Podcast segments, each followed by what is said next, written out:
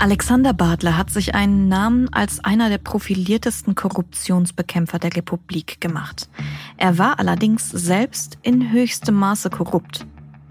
Der Oberstaatsanwalt hat ein regelrechtes System geschaffen, das ihm mehr als ein Jahrzehnt lang ermöglicht hat, Schmiergelder zu kassieren.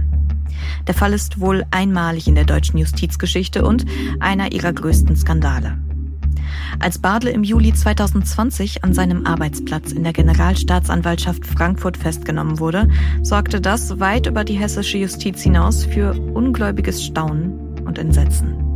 Denn Badle war als Sprecher der Generalstaatsanwaltschaft Frankfurt das Aushängeschild der Behörde und galt als Koryphäe in der Korruptionsbekämpfung, vor allem im Gesundheitswesen. Hinter seiner Fassade des vermeintlich integren Beamten hielt er für die Vergabe von Gutachtenaufträgen die Hand auf, kassierte Hunderttausende Euro und verursachte insgesamt einen millionenschweren Schaden. Erst als ihn seine ehemalige Lebensgefährtin angezeigt hat, flog das Ganze auf. Die Ermittlungen offenbarten nicht nur, wie dreist Bartle vorging, sondern auch, wie leicht es ihm die fehlende Kontrolle in den Behörden machte. Und dass womöglich auch weitere Staatsanwälte verwickelt waren. Seit Januar dieses Jahres wurde Badle der Prozess gemacht, an dessen Ende wegen gewerbsmäßiger Bestechlichkeit, schwerer Untreue und Steuerhinterziehung sechs Jahre Haft stehen. Meine Kollegen René Bender und Volker Vogtsmeier aus unserem Investigativteam kennen Alexander Badle seit vielen Jahren. Sie hatten bei Recherchen immer wieder mit ihm zu tun. Mit den beiden werde ich darüber sprechen, wie sie den Oberstaatsanwalt erlebten und wie sie den Skandal bewerten. In diesem Podcast sprechen wir alle zwei Wochen über die größten Streitfälle der deutschen Wirtschaft. Wer dahinter steckt, wie sie dahin gekommen sind und welches System das zugelassen hat. Ich bin Lena Jesberg und begrüße Sie ganz herzlich zu Handelsblatt Crime.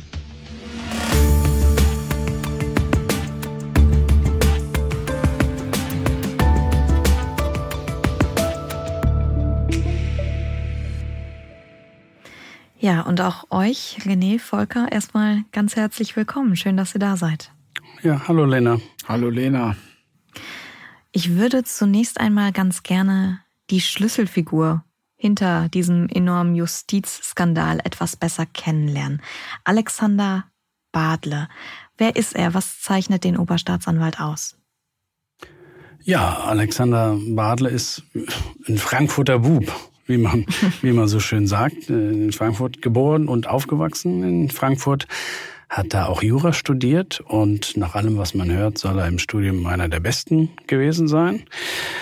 Ja, ist dann bei der hessischen Justiz eingestiegen und kam in relativ jungen Jahren zur sogenannten Eingreifreserve der Generalstaatsanwaltschaft das muss man sich so vorstellen, die hilft halt aus im Bundesland hessenweit dann bei großen Verfahren, wenn kleinere Staatsanwaltschaften eben an ihre personellen Grenzen kommen. Mhm. Und so war das auch 2001, als nämlich die Staatsanwaltschaft Limburg 400 Fälle von Abrechnungsbetrug hatte ähm, zulasten von Privatpatienten und ja, er hat dann überzeugt mit der Bearbeitung der, der, Fälle innerhalb der Behörde und hat sich einen Namen in der Korruptionsbekämpfung gemacht.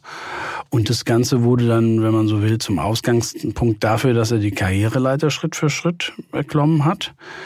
Ähm, ne, Apotheker hat er vor Gericht gebracht, die eben doppelt abrechnen hat, gegen, mhm. gegen Oberärzte und Chefärzte in Krankenhäusern ermittelt, äh, Krankenfahrdienste enttarnt, die, die betrogen haben. Ja, und äh, ganz am Ende wurde er dann Leiter der bundesweit ersten Zentralstelle zur Bekämpfung von Vermögensstraftaten und Korruption im Gesundheitswesen. Sperriger Name, aber so war das. Nach vielen Jahren waren dann mit Badle verbunden so Begriffe wie Koryphäe oder Galionsfigur in der Korruptionsbekämpfung. Und er war am Ende auch der bekannteste Staatsanwalt, sicher in, in Frankfurt, aufgrund seiner Funktion eben als Sprecher der Generalstaatsanwaltschaft. Mhm. Und ja, in der Funktion hatte sein Wort eben auch richtig Gewicht. Ja, das ist ja eine sehr rühmliche Geschichte bis dahin. Und ich glaube, wir können auch mal ganz kurz reinhören, ähm, wie das so klingt, wenn er als Pressesprecher berichtet. Gegenstand des Ermittlungsverfahrens ist der Vorwurf des Einschleusens von äh, Ausländern. Die Angeschuldigten sollen darauf hingewirkt haben, dass Mitarbeiter der Steuerabteilung der Bank, die insoweit vorsatzlos gehandelt haben, unrichtige Umsatzsteuervoranmeldungen für die Bank abgegeben haben. Die Generalstaatsanwaltschaft Frankfurt am Main, die Staatsanwaltschaft Frankfurt am Main und das Hessische Landeskriminalamt ermitteln in einem Ermittlungskomplex wegen des Verdachts der Vorbereitung einer schweren staatsgefährdenden Gewalttat. Jetzt wollen wir aber wissen, wie es danach weiterging. Welche Taten hat er konkret begangen? Ja, also im Kern ging es darum, ne, René hat das ja gerade schon äh, erklärt, ähm, er war sozusagen äh, korrupten äh, Leuten aus der Gesundheitsbranche auf der Spur und das konnte er aber nicht immer alles alleine bewältigen. Also er musste mhm. externe Dienstleister beauftragen, die sich mit diesem Gesundheitswesen auskannten und diese ganzen Abrechnungen, die da erforderlich waren, sozusagen auseinanderklamüsern konnten. Ähm, das waren halt sehr umfangreiche Dokumente und da hat er halt externe Dienstleister beauftragt. Das ist jetzt erstmal nichts Ungewöhnliches. Die Staatsanwaltschaften arbeiten eben mit externen Dienstleistern zusammen, wenn es darum geht, solche Dinge aufzuklären. Das Besondere war aber eben, dass er Firmen beauftragt hat, an denen er selbst beteiligt war. Okay. Und dann gab es sozusagen eine Beteiligung. Also ähm, Herr Badler hat sich dann sozusagen von den Honoraren, die an die externen Dienstleister geflossen sind, einen Teil für sich selbst vereinnahmen. Ne? Das ist dann in seine eigene Tasche geflossen. Und das war halt grob gesprochen jetzt das Besondere an diesen Straftaten, die Herr Bartle begangen hat. Ne? Das waren relativ üppige Gelder. Ne? Also äh, diese ähm, IT-Dienstleister, die Badle da beauftragt habe.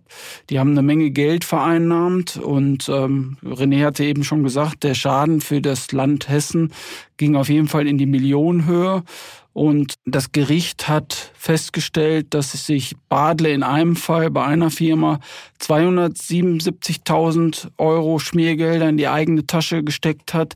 In einem anderen Fall kam er auf 583.000 Euro. Und äh, das sind allein nur Taten, die er ab 2015 begangen hat. Insgesamt war es halt noch viel ähm, umfangreicher der Schaden, aber nur die Taten ab 2015 konnten überhaupt verfolgt werden, weil die Jahre davor schon verjährt waren. Hm. Was genau konnte Badle dann schließlich nachgewiesen werden? Ja, das ist auch noch eine, immer eine stattliche Latte.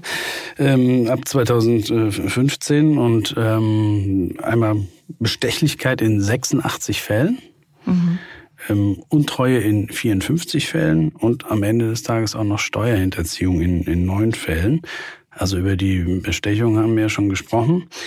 Ähm, Untreue eben deshalb, weil das Gericht ähm, der Meinung war, Badler hätte eben dafür sorgen müssen, dass diese Kosten für diese Gutachten so gering wie möglich ausfallen. Und das hat er eben nicht gemacht und hat stattdessen eben ja, eifrig und fleißig Gutachtenaufträge nach draußen gegeben viel mehr als hätten sein müssen.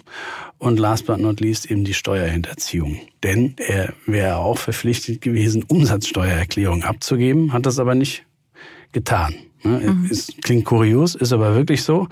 Denn diese Dienstleistungen, an denen er ein eigenes wirtschaftliches Interesse hatte, und auch durch die Annahme dieser Bestechungsgelder hätte er eben, war er unternehmerisch tätig, wenn man so will, und hätte deshalb Umsatzsteuererklärung abgeben müssen. Das übrigens sehr oft der Fall bei Korruptionsdelikten, äh, dass die Täter auch zusätzlich noch wegen Steuerhinterziehung verurteilt werden. Und ähm, ja, das ist auch so ein bisschen, wenn man will, wie bei Al Capone. Damals Schutzgelderpressung, ne, illegaler Alkoholhandel, Geldwäsche, Mord. Zig Sachen waren ihm nicht nachzuweisen, aber wegen der Steuerhinterziehung hat man ihn dann gekriegt. Ganz so ist es bei Badler nicht. Hat man auch wegen anderer Dinge verurteilt oder vor allem. Aber die Steuerhinterziehung kam dann eben auch noch dazu. Das hätte ich gern mal gesehen, wenn er, wenn er die Korruptionsgelder versteuert hätte, wie das Finanzamt da reagiert hätte. Gehen wir mal ein paar Schritte zurück. Wie ist denn Badle eigentlich auf solche Abwege geraten? Denn man kommt ja nicht von heute auf morgen vom ja, renommierten Staatsanwalt zum Korrupten. Ja, also das ist wirklich sehr erstaunlich, ne? weil er ja eigentlich eine Bilderbuchkarriere hingelegt hat. Erstmal, genau. also als Jurist äh, super Examiner hingelegt und dann auch einen sauberen Karrierestart bei der Staatsanwaltschaft ähm, hingelegt. Ja, aber ne, wie René eben schon gesagt hat, er kam sozusagen auch ein bisschen zufällig wahrscheinlich in diese äh, Korruptionsbekämpfung im Gesundheitswesen, ne, dieser Spezialauftrag in der Nähe von Limburg, äh, wo er da abgeordnet wurde und wo er so seine Erfolge auch zu verzeichnen hatte bei dieser AG Ärzte. Und äh, da hat er aber dann auch erkannt, dass da ähm, ja eine Menge Geld nebenher noch fließt, ne, neben den eigentlichen Ermittlungen, dass da eben diese externen Dienstleister beauftragt werden müssen. Und da hat er halt festgestellt, dass man da vielleicht relativ leicht nebenbei noch ein bisschen ähm, ja, verdienen kann. Mhm. Und aus dem bisschen ist dann irgendwann ein bisschen mehr geworden. Und äh, das ist dann irgendwie immer größer geworden. Ja, und äh, was man dazu vielleicht auch noch sagen kann, ähm, er hat das Ganze ja nicht allein gemacht, sondern eine wesentlichere Rolle hatte auch ein alter Schulkumpan von ihm. A, kürzen wir den mal ab, mhm. beziehungsweise mit A fängt der Name mal an. Ja, mit dem hat er zusammen 2005, 2005 eine Firma gegründet, eben diese Spezialisten als Sachverständige an die ähm, Ermittlungsbehörden vermitteln sollte. Und ganz witzig, die tauften diese Firma ausgerechnet Medi-Transparent. Transparent war da halt recht wenig, wie wir schon mhm. erfahren haben. Ne? Madle tauchte in den Unterlagen gar nicht auf. Nach außen war auch A am Anfang gar nicht unterwegs, sondern eine gemeinsame Geschäftspartnerin, quasi als Strohfrau. Unter anderem arbeitete für die für diese Firma auch Badles damalige Lebensgefährtin. Und ja, dann hat er sich das eben, diese Zusammenarbeit mit der Medi Transparent, hat Badler sich genehmigen lassen durch das Justizministerium und hat angegeben, die Sachverständigen hätten diese Firma eben aus wirtschaftlichen und steuerlichen Gründen aus der Taufe gehoben. Und ähm, was aber natürlich gar nicht so, so war. Und ja, später jetzt im, im Gerichtsverfahren ist die Staatsanwaltschaft übrigens davon ausgegangen, dass Badler diese Firma damals schon mit dieser Absicht gegründet hat, sich persönlich zu bereichern. Das Gericht hat es nicht ganz so hart gewertet, sondern ist davon ausgegangen, ähm, dass dieses Streben, dieses Verlangen, diese Gier erst mit den hohen Gewinnen äh, entstanden ist, die äh, die Firma eingestrichen hat. Hm. Das heißt, auf diese Weise wurden also in gemeinschaftlicher Arbeit von Badle und A die Grundlagen dafür geschaffen. Parallel dazu ist Badle in der Staatsanwaltschaft weiter aufgestiegen. Ja, genau. Also das ähm, war alles sehr erfolgreich, was er als Staatsanwalt gemacht hat und dafür wurde er auch belohnt. Ne? Also er ist dann aus dieser AG Ärzte ist dann tatsächlich diese Zentralstelle für die Bekämpfung von Vermögensstraftaten und Korruption im Gesundheitswesen entstanden, die ZBVK. Und ähm, Bartle hat sich dann beworben um die Leitung dieser Dienststelle und ähm, war eigentlich auch unumstritten, dass er da halt wirklich eine gute Arbeit gemacht hat. Und deswegen hat er diesen Job dann auch bekommen ne? und mhm. äh, hat dann auch immer weiter fleißig Aufträge an die Medi Transparent vergeben und so wuchs das Ganze. Ne? Also er hat jetzt diesen neuen, noch tolleren Job, war Oberboss sozusagen da als, als Staatsanwalt aktiv und ähm, konnte da schalten und walten, wie er wollte. Ne? Er hatte ja auch die Genehmigung des äh, hessischen Ministeriums für Justiz, da diese Aufträge am Medi transparent zu vergeben und das hat er dann weitlich ausgenutzt. Sprechen wir noch mal ganz kurz über Zahlen. Was haben denn eigentlich die Aufträge von Medi Transparent eingefahren? Also die Staatsanwaltschaft, ähm, also die später den Fall Badle ermittelt hat, die hat herausgefunden, dass in den Jahren zwischen 2010 und 2020 insgesamt 12,5 Millionen an Medi Transparent geflossen sind. Ähm, also im Grunde waren das 90, also der Löwenanteil, 90 Prozent aller Aufträge kamen tatsächlich aus dieser Abteilung Badle oder wurden direkt von Badle beauftragt. Und das waren halt diese 12,5 Millionen Euro. Richtig kontrolliert hat das niemand. Also das ist dann so durchgelaufen und äh, die haben auch sehr üppig abgerechnet. Ne? Also auch einfachste Tätigkeiten wie Kopierarbeiten und so wurden da zu den normalen Stundensätzen abgerechnet. Und so kam halt diese enorme ähm, Summe von 12,5 Millionen Euro in diesen zehn Jahren zustande. Ja, das ist ein guter Stundensatz, würde ich sagen liest sich fast wieder wie so ein Stück aus dem Tollhaus eigentlich. Ging das denn immer alles glatt durch? Weil man kann sich eigentlich kaum vorstellen, dass da bei solchen Machenschaften keiner Verdacht geschöpft hat. Naja, so ganz war es auch nicht. Also es gab schon mal einen Warnschuss, ziemlich früh, mhm. 2007. Damals äh, endete halt die Zusammenarbeit dieser AG Ärzte mit, mit dem LKA, weil es Unstimmigkeiten über die Arbeitspraxis gab.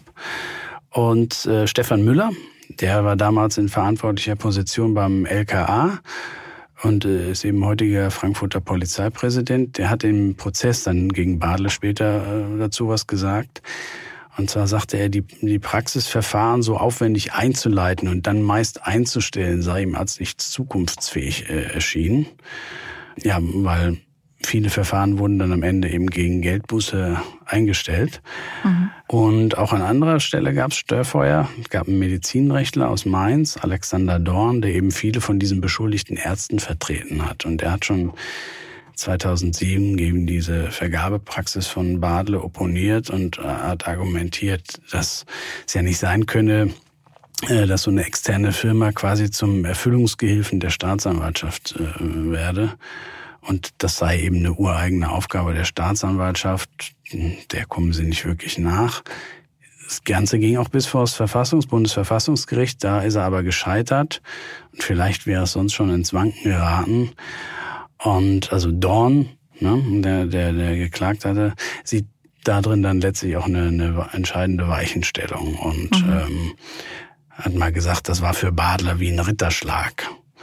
Tatsächlich hat Herr Badle das Urteil auch abgefeiert und in einem Aufsatz für einer juristischen Fachzeitschrift auch eben erwähnt, dass das Verfassungsgericht den Dienstleister ausdrücklich als nicht zu beanstanden qualifiziert habe.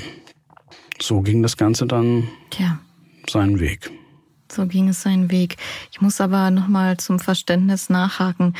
Niemand hat sich gewundert, dass die Gutachten immer an eine Firma gegangen sind? Ja, also das waren, wie gesagt, es gab diese kritischen Stimmen und es gab auch aus der Anwaltschaft kritische Stimmen, ne, die, ähm, die einfach gesehen haben, boah, das ist doch irgendwie nicht mehr normal hier, was hier abgeht. Ne? Also die Verteidiger von den Ärzten oder von den Leuten aus dem Gesundheitswesen, die waren natürlich aber auch alle mit dem Rücken zur Wand, muss man sagen. Ne? Also die hatten natürlich meistens schon auch Dreck am Stecken. Also insofern hatte der Badele natürlich eine sehr ähm, mächtige Position der hatte die sozusagen in seiner Hand. Und dann hat er halt diese Aufträge vergeben an Meditransparenz.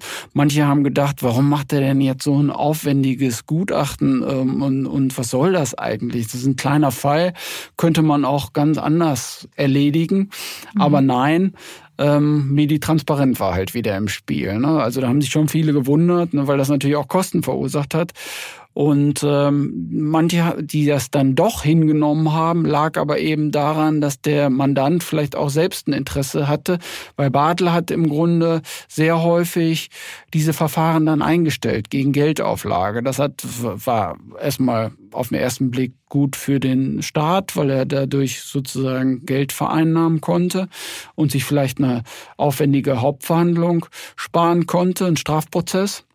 Und natürlich waren die Mediziner, die beschuldigten Mediziner auch interessiert, dass das sozusagen auf dem kleinen Dienstweg so erledigt werden konnte, weil so ein Strafprozess natürlich auch immer enorme Reputationsschäden verursacht.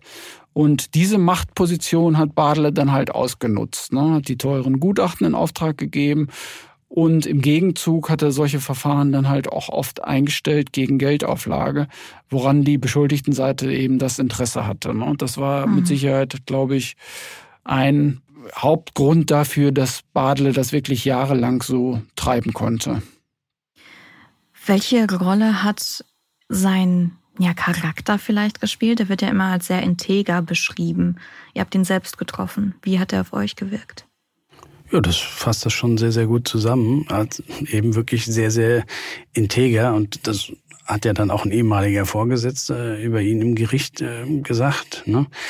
Er sei ein sehr engagierter Mitarbeiter gewesen, fleißig, kompetent und als, einfach als Koryphäe gegolten. Bei ihm konnte man sich das so nicht, nicht vorstellen. Und äh, das hätten wir uns auch nicht, nicht vorstellen können. Ähm, wir hatten immer bei Recherchen immer an, an vielen verschiedenen Stellen mit ihm zu tun.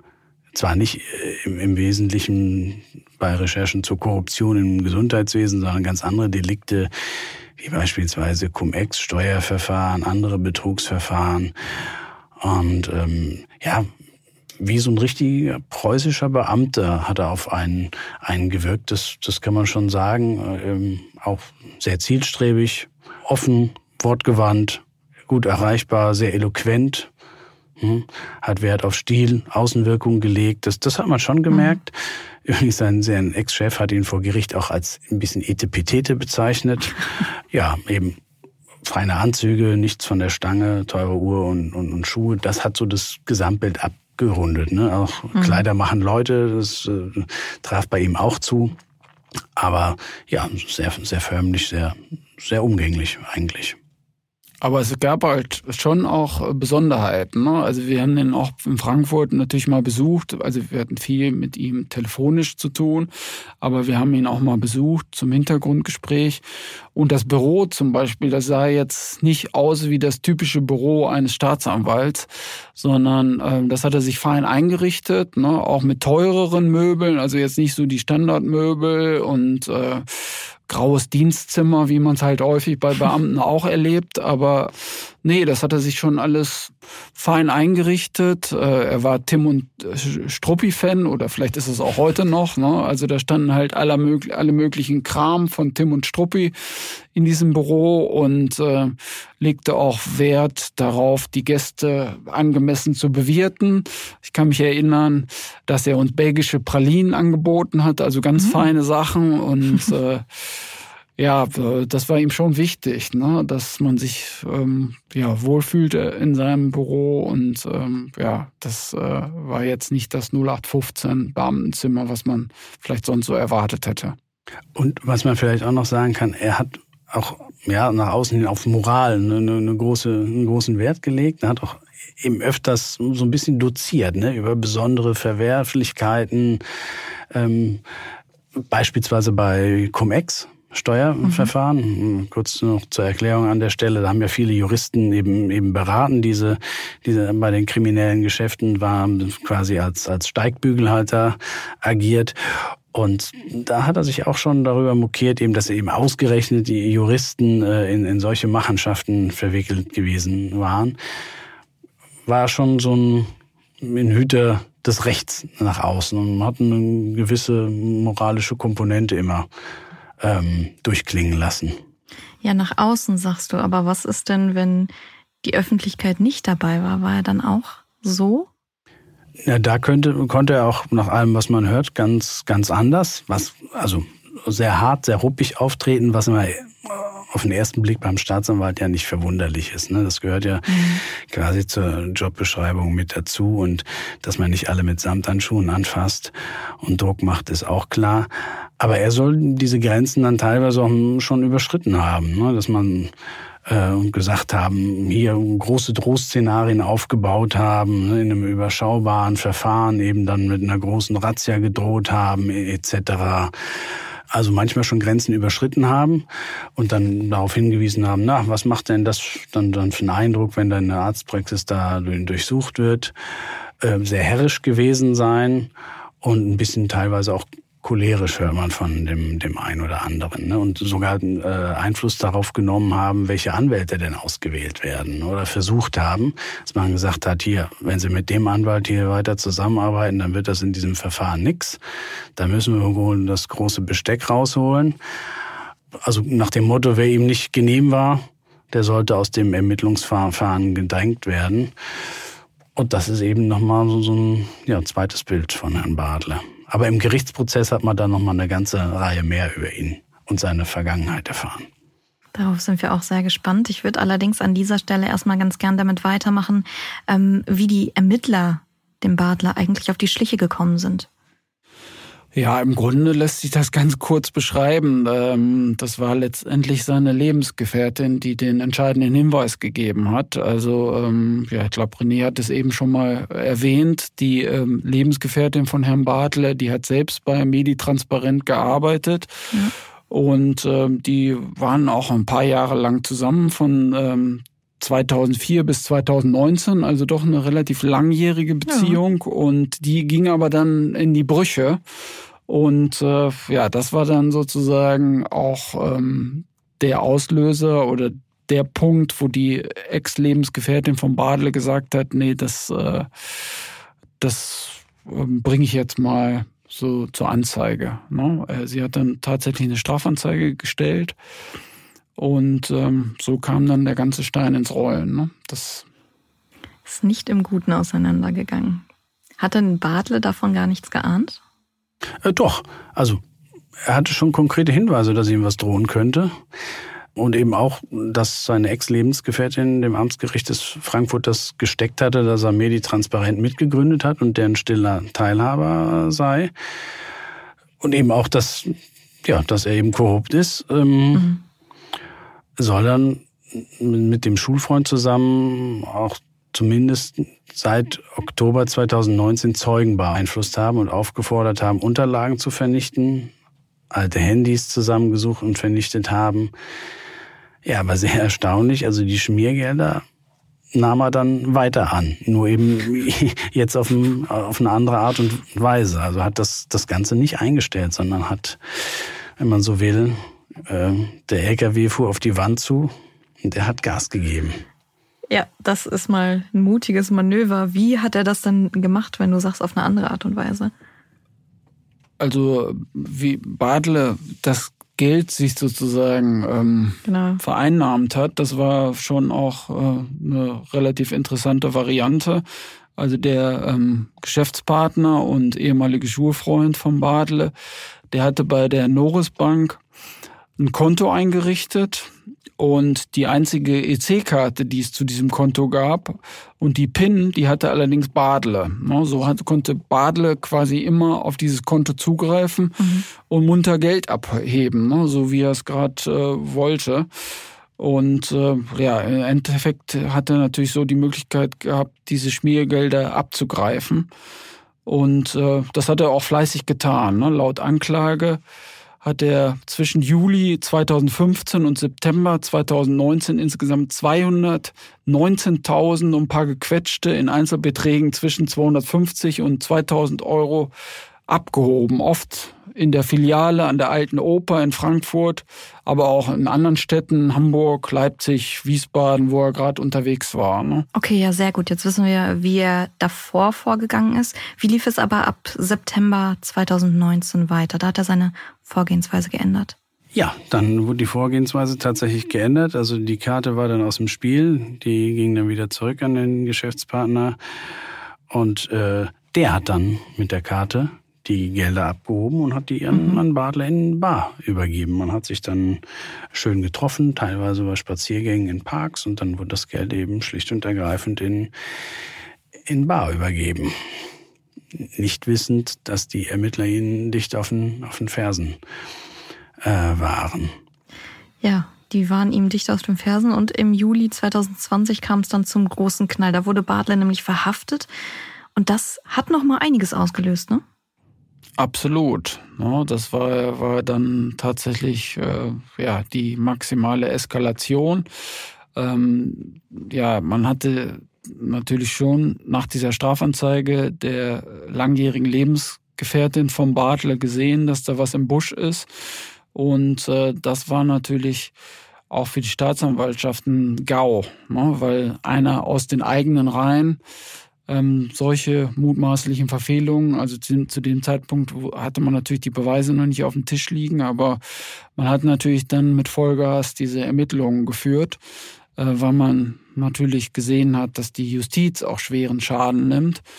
Und ähm, ja, dann hat man sozusagen die Telefondaten ähm, analysiert, Bewegungsprofile erstellt, Dienstpläne sich genau angeschaut und äh, dann hat sich sozusagen ja das Netz zugezogen. Ne? Und äh, wie du schon sagst, ne, im Juli 2020 schlugen dann die Ermittler zu und nahmen Badle in Untersuchungshaft. Das ist ja äh, wahrscheinlich ein ziemlicher Knaller damals gewesen, wenn so ein Oberstaatsanwalt, jemand in dieser Position, mit diesem Ansehen, dann verhaftet wird. War das Ganze nicht auch ein Problem für die hessische Justiz insgesamt? Absolut. Ähm, und das stellte sich dann nach und nach ja als immer immer gravierender raus äh, und sagt auch eigentlich einiges über die Zustände eben in der hessischen Justiz aus ähm, oder bringt auf, was zuvor im Dunkeln lag. Ne? Beispielsweise, dass es in der Generalstaatsanwaltschaft gar keine Kontrollmechanismen gab. Also kein Vier-Augen-Prinzip bei der Beauftragung von Gutachten. Das wurde erst dann danach eingeführt oder dass es eine, äh, dass eine Ansprechperson für Korruptionsprävention einbezogen werden muss, wenn solche externen Gutachten nach draußen gegeben werden.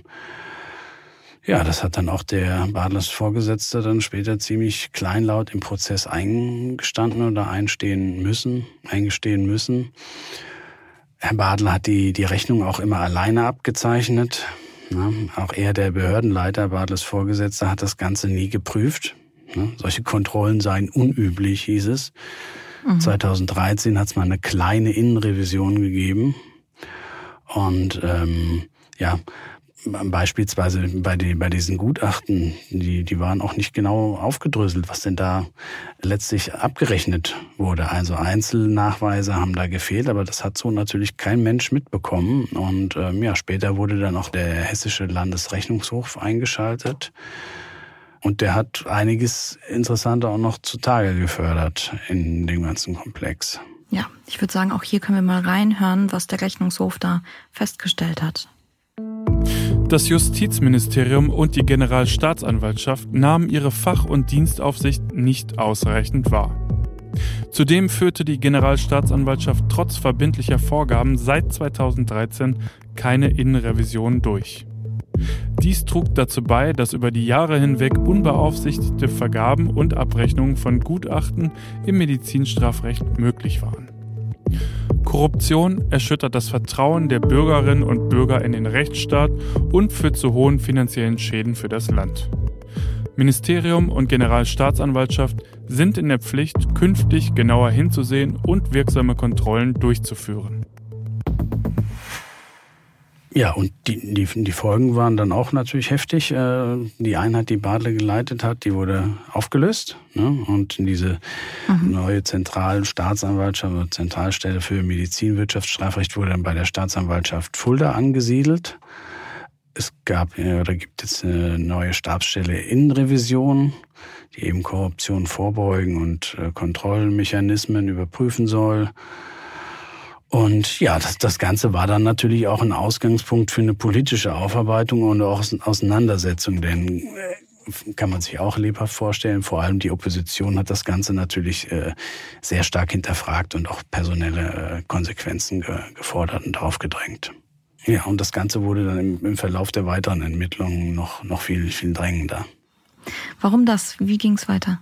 Ja, das war, der Skandal ist noch nicht zu Ende. Also man muss sich vorstellen, also er, ja, er wurde erstmal in Untersuchungshaft genommen und dann hat er seine Taten auch, äh, also zumindest äh, ja, im Kern eingeräumt, ne, dass er Schmiergelder angenommen hat und äh, dass er sich halt schuldig gemacht hat. Das hat er anerkannt und dann kam er tatsächlich nach zwei Monaten wieder auf freiem Fuß, ne, aus der Untersuchungshaft entlassen ja, es gab halt ein paar Auflagen. Ähm, er musste zum Beispiel Meldepflichten erfüllen und äh, ja, dann gab es halt die nächste große Panne. Er hat zum Beispiel die Wohnung gewechselt, ohne das der Polizei mitzuteilen, was mhm. er hätte machen müssen. Ne? Und äh, ja, dann hat man natürlich das Problem gehabt, dass man zu gutgläubig war. Ne? Also offenbar hat man immer noch nicht erkannt, dass Kriminelle Potenzial oder die kriminelle Energie von Badle. Ähm, man war zu gutgläubig, hat ihn aus einer Suchhaft entlassen und dann hat er sich nicht umgemeldet, ist umgezogen. Und äh, ja, das hat dann natürlich dazu geführt, dass man ähm, wieder gesagt hat, das kann doch alles gar nicht wahr sein. Ne? Badle wurde dann natürlich wieder in Untersuchungshaft genommen, aber diesmal hat man ihn dann halt auch tatsächlich dauerhaft festgehalten bis zum Beginn des Strafprozesses. Ja, und, und er ist eben auch in Untersuchungshaft äh, gekommen, Volker hat es eben schon angedeutet, weil man noch, noch mehr rausgekriegt hat, eben, ähm, dass das ganze Ausmaß doch deutlich heftiger noch ist, als man am Anfang dachte. Am Anfang kam er wegen Verdunkelungsgefahr in Haft. Und weil man eben befürchtete, dass er die Taten verschleiern will. Und jetzt im Zuge der Ermittlungen hat man eben gemerkt, oh, ist wesentlich ähm, schwerwiegender, als man ursprünglich angenommen hat.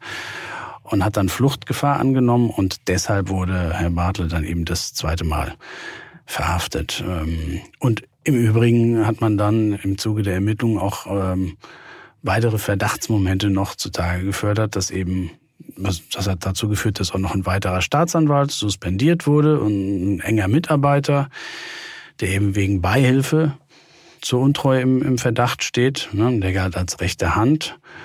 Und ganz kurz zusammengefasst, beim Auswerten war der Verdacht äh, entstanden, dass er eben in Absprache mit Badlo oder auf dessen Anweisungen auch Aufträgern und Unternehmen mit vergeben hat, die eben so dem Umfang nach wohl nicht möglich, äh, nicht nötig gewesen sein könnten. Ne?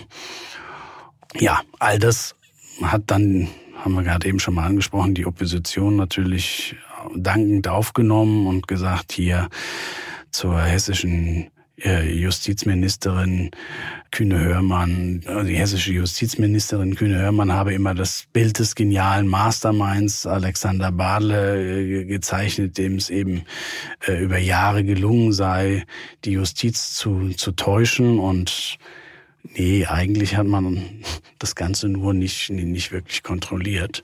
Und sie müsse doch halt einfach mal erklären, wie es denn möglich war, dass unter ihrer Verantwortung das Ganze so, so leicht doch möglich war für Herrn Badler. Und hat sie das getan? Nö, also im Rechtsausschuss ist sie da nicht so wirklich drauf eingegangen. Und auf die Anfrage, wie das, wie das Ganze denn zu bewerten sei, und hat über ihren Sprecher einfach nur erklären äh, lassen, ähm, dass die Staatsanwaltschaft in diesem Ermittlungsverfahren Herrin des Verfahrens sei und auch, gegen, äh, auch gegenüber der Presse. Also sie ist wortwörtlich, die Ministerin der Justiz greift nicht in staatsanwaltliche Ermittlungsverfahren ein und erteilt keine einzelfallbezogenen Weisungen. Also schon ein Abtauchen. Springen wir doch mal ins vergangene Jahr. Im Sommer 2022, also nach drei Jahren Ermittlung und zwei Jahre nach der ersten Verhaftung, wurde ja die Anklage vorgelegt. So ganz reibungslos kam es dann aber doch nicht zum Prozess, oder? Nee, auch, auch erstaunlich. Ne? Man hätte jetzt gedacht, dass Badle irgendwann mal sagt, okay, jetzt muss ich mich wohl in einen Prozess stellen. Ähm, muss er natürlich auch, aber er war nicht mit der Besetzung der Strafkammer einverstanden, ne? weil da saß halt ein Vorsitzender Richter, ähm, dem er Befangenheit vorgeworfen hat. Werner Gröschel heißt der und äh, das ist wie gesagt der Vorsitzende Richter der Strafkammer, die für diesen Prozess eigentlich vorgesehen war. Und ähm, ja, Badle kannte den Gröschel ziemlich gut. Die beiden haben sich auch geduzt, die haben sich mehrfach getroffen, sind vielleicht mal zusammen Mittagessen gegangen. Und da hat er halt gesagt, äh, das ist nicht der richtige Mann für meinen Prozess. Ne? Da hat er sich gegen gewehrt. Auch die Frau von, von Herrn Gröschel, die arbeitet auch in der Justiz, die ist Sprecherin der Staatsanwaltschaft Frankfurt, also nicht der Generalstaatsanwaltschaft zwar, sondern der Staatsanwaltschaft Frankfurt. Das sind zwei äh, verschiedene Behörden. Aber trotzdem sind die natürlich alle relativ eng miteinander verbandelt. Und äh, deshalb hat Badle eben versucht, ja, diesen Befangenheitsantrag zu stellen und, und Herrn Gröschel abzulehnen. Das ist ihm aber nicht gelungen letztendlich. Ne? Also warum er das letztendlich gemacht hat, ich weiß es nicht. Ähm, den Strafprozess an sich hätte er auch damit nicht abwenden können. Ne? Jetzt mhm. ist er halt bei Herrn Gröschel gelandet und das ist auch jetzt die Strafkammer gewesen, die das Verfahren geführt hat. Ja, hat aber auch bis Januar 2023 gedauert, bis der Prozess dann beginnen konnte. Das war jetzt bis hierhin schon ganz schön viel Input, den ihr natürlich auch in zahlreichen Artikeln verschriftlicht habt.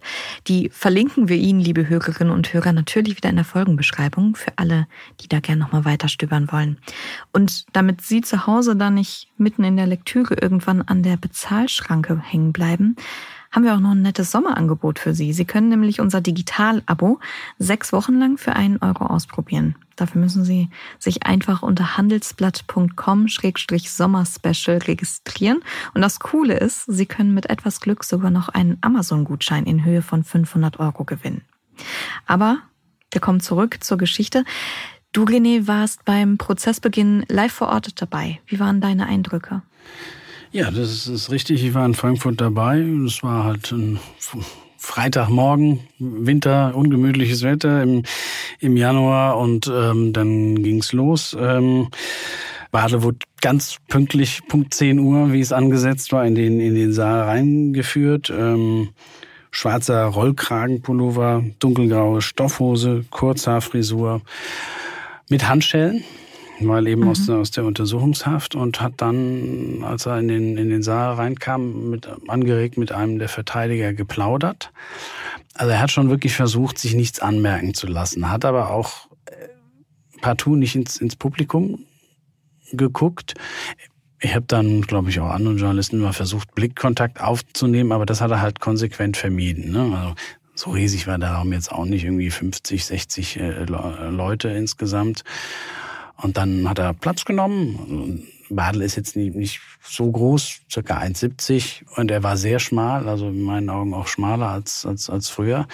Und der sah dann in seinem wuchtigen Lederstuhl, in dem er dann da saß, etwas verloren, ehrlich gesagt, aus. Und mhm. als der, der Vorsitzende Richter Gröschel dann ähm, den Saal betreten hat und die Anwesenden begrüßt hat und die Personalien feststellte, da hat er wirklich äh, ja, betreten zu Boden äh, geschaut. Also das fiel ihm dann schwer, auch Herrn, Herrn Gröschel anzugucken. Ja, dann, und dann meinte eben einer der Verteidiger Badles zu Gröschel auch, warum er Herrn Badle denn jetzt sieze. Und der meinte dann nur, weil man das bei Gericht so macht, recht barsch. Ja, und dann ging's los. Also wurde die Anklage verlesen. Ne, die hatte insgesamt 269 Seiten. Verlesen wird aber nur der Kern, wenn man so will, der Anklagesatz, 76 Seiten, das ging so bis zum frühen Nachmittag. Mhm. Und dann war an dem Tag auch schon Feierabend. Äh, dann wird Badler die Handschellen wieder angelegt und dann ging's wieder raus aus dem Saal. Und dann war erstmal Feierabend. Ja, so für ungefähr eine Woche. Dann hat er nämlich ein Geständnis abgelegt, ne? Ja, richtig. Also das war eine ziemlich emotionale Angelegenheit. Also er hat da tatsächlich äh, ein paar Tränchen vergossen auch. 45 ne? Minuten lang hat er da gesprochen und sehr persönliches Geständnis abgelegt.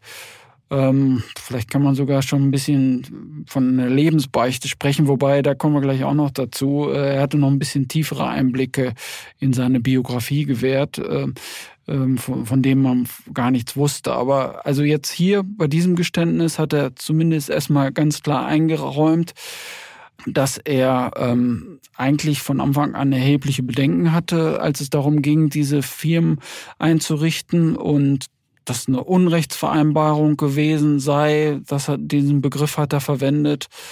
Und äh, er hat sich dann auch entschuldigt äh, bei zwei Ex-Kollegen, die er mit in die Sache reingezogen hat, weil gegen die jetzt natürlich auch ermittelt wird. Mhm. Und bei der hessischen Justiz hat er sich sozusagen entschuldigt, weil er erkannt hat, dass er schweren Schaden zugefügt hat.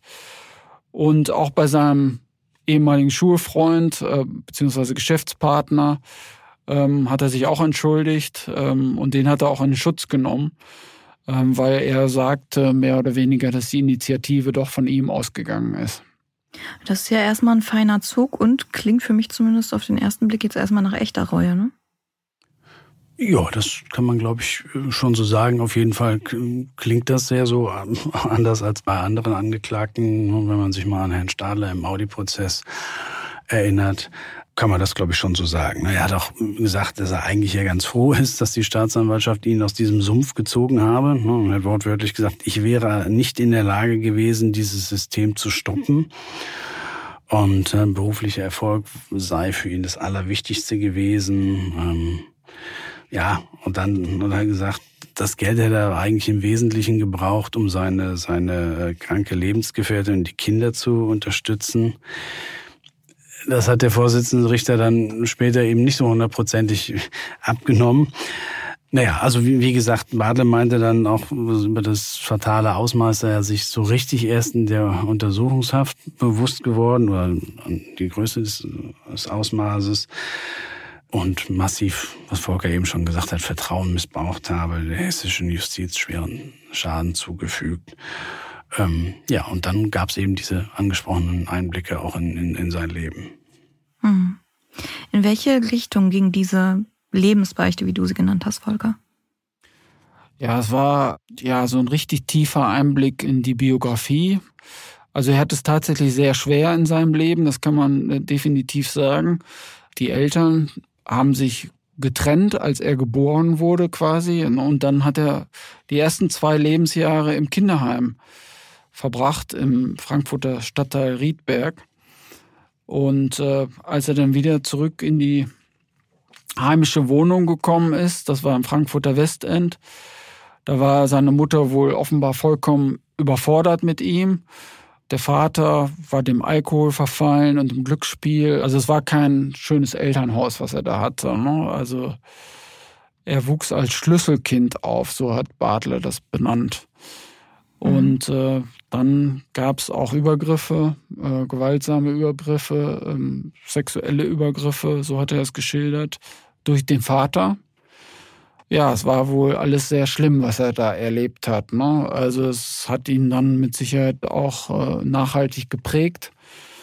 Ja, er hat dann versucht, sein Heil sozusagen im beruflichen Aufstieg zu finden. Also er hat, er hat sich dann zu einem ehrgeizigen Schüler entwickelt und äh, auch das Studium hat er dann ja voll sich sozusagen darauf konzentriert, wahrscheinlich auch um sich abzulenken von den Traumata, die er da während seiner Kindheit erlebt hat. Ne? Und deswegen hat er den beruflichen Erfolg über alles andere gestellt. Das mhm. war sozusagen seine heile Welt, kann man wohl so sagen. Das ist natürlich eine Kindheit, eine Geschichte, die man keinem wünscht und ich mache es nicht gern, die Opferrolle in Frage zu stellen, aber ich habe natürlich jetzt auch schon einige Crime-Fälle mit euch und mit den Kollegen aus dem Investigativteam durchgesprochen und einige Charaktere kennengelernt, die auch nicht davor scheuen, sich solche Sachen auszudenken aus taktischen Gründen, um eben strafmildernde Umstände zu erwirken. Deswegen muss ich jetzt einfach fragen, wie glaubwürdig ist Badles Beichte? Ja, das ist ein völlig legitimer Einwand und wollten äh, in dem Verfahren übrigens auch einer der, der Staatsanwälte von einem Psychologen wissen. Ähm, eben ob man das ausschließen könnte, dass es hier reine Taktik ist und ne, dass man auch hier auf eine Fassade reinfällt. Und ähm, ja, ähm, der Psychologe meinte eben dann, das könne man zwar nie ganz äh, ausschließen, aber Badle sei wohl tatsächlich auch für ihn äh, authentisch und glaubwürdig und er habe nicht den Eindruck, dass er das eben darlegt, um eine Schuld von sich abzuwälzen, sondern eben über die Motivlage vielleicht zu äh, sprechen, hat ihm auch mhm. diese negative Selbstbild als, als Folge dieser Kindheit ähm, bescheinigt. Also wenn man so will, eine Machtlosigkeit, vielleicht habe er deshalb auch an, einer, an ungesunden Beziehungen wie zu seiner Ex-Lebensgefährtin, und da hat es auch lange Zeit gehakt, festgehalten und ähm, hat dann eben auch angesprochen, dass er sich zuständig gefühlt hat für die Ex-Lebensgefährtin finanziell. Wobei man jetzt auch anmerken muss, also es ging jetzt nicht nur darum, für, für Badel der Lebensgefährtin zu helfen, sondern es wurde später auch festgestellt, also der eigene Luxus war ihm jetzt auch nicht so ganz unwichtig. Ne? Wir haben schon von, dem, von seinem Büro gehört und bei einer Wohnungsdurchsuchung, also gut eingerichtete Büro, aber bei einer Wohnungsdurchsuchung haben wir dann eben gesehen, die Schränke voll teurer Kleidung, Schuhe, Uhren. Und ne, wenn wir uns das nochmal anschauen, er nimmt eine halbe Million Schmiergeld an und wendet 100.000 für die Ex-Lebensgefährtin auf. Da, da bleiben halt noch 400.000 übrig. Und so sah das dann auch die Staatsanwaltschaft, ne, dass er, dass das Luxusleben für ihn auch schon wichtig war. Aber wenn wir nochmal darauf zurückkommen, das Geständnis nach allem, was man so feststellen konnte, scheint das schon glaubwürdig gewesen zu sein und auch die Lebensbeichte. Das heißt also, im Endeffekt äh, wurde im Prozess eigentlich ja nur noch um die Höhe der Strafe gerungen. Ja, nicht, nicht ganz. Also Bartle hat zwar eingestanden, korrupt gewesen zu sein und Bestechungen begangen, begangen zu haben, aber die Untreuevorwürfe, die hat er zurückgewiesen. Also man muss wissen, ähm, Untreue deshalb, weil er den Land Hessen Schaden zugefügt hat. Ähm, das war ja sozusagen der Vorwurf, ne? dass er Gutachten in Auftrag gegeben hat, die nicht notwendig gewesen wären. Und so sind halt Kosten entstanden, die, ähm, ja, die das Land Hessen begleichen musste. Und da hat er eben gesagt, nee, das war keine Untreue, diese Gutachten waren erforderlich und auch in diesem Umfang erforderlich. Also insofern habe ich keine Untreue begangen. Ne? Das ist jedenfalls die Position Badles. Was stand jetzt summa summarum unterm Strich? Welche Strafe hat er bekommen? Ja, das waren äh, sechs Jahre Haft und ähm, im Wesentlichen ist das Gericht dann schon noch dem, ja, dem Antrag eher der Staatsanwaltschaft äh, gefolgt. Die hatte siebeneinhalb Jahre Haften gefordert. Und wenn man mal in die Begründung des Gerichts reinschaut, ähm, hat das ist das Gericht im Wesentlichen der Staatsanwaltschaft gefolgt. Also auch in dem Punkt, den Volker gerade eben angesprochen hat, Untreue, den hat das Gericht eben auch gesehen.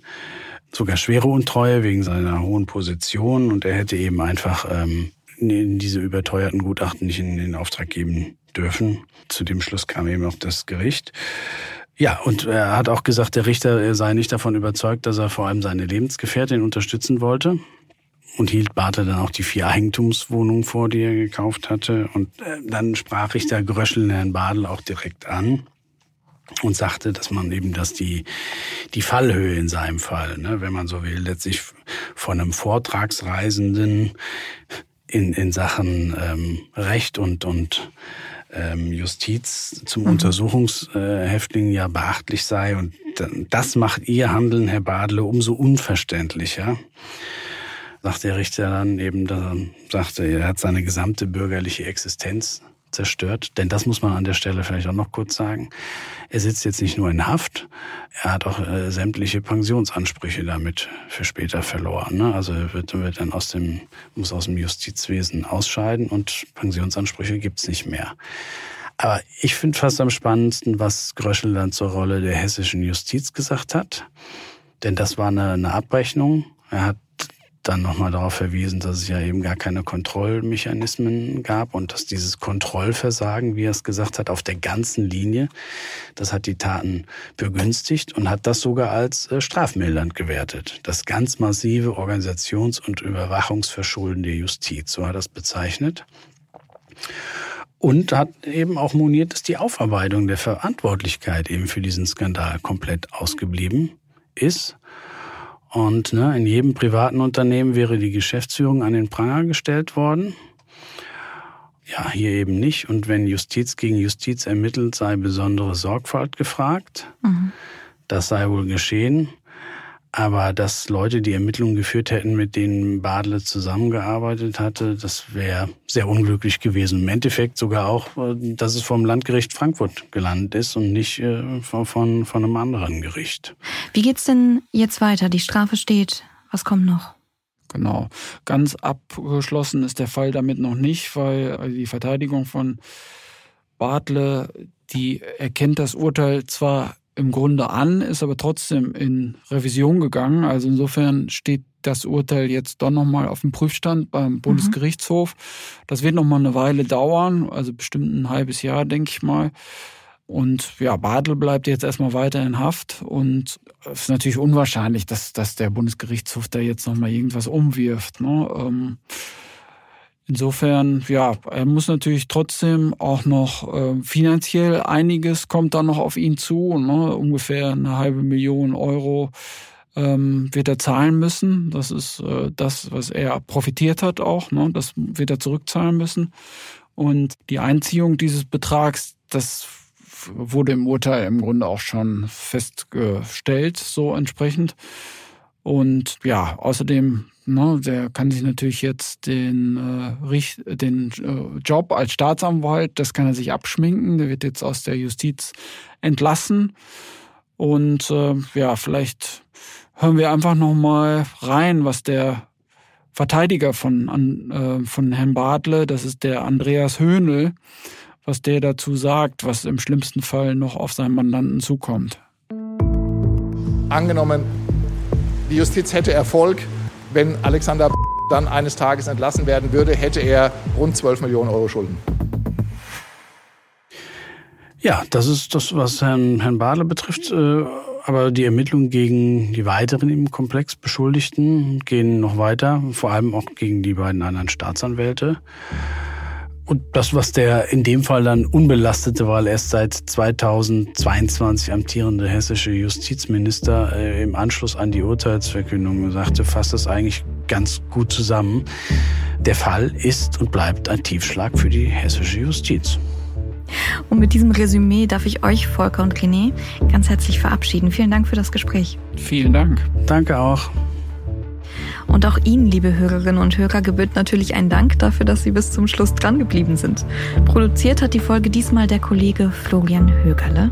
Ja, und wir würden uns sehr freuen, wenn Sie noch Feedback für uns haben. Das können Sie ganz einfach per Mail an crime@handelsblatt.com schicken. Ich wünsche Ihnen jetzt einen tollen Restsonntag und alles Gute. Bis in zwei Wochen.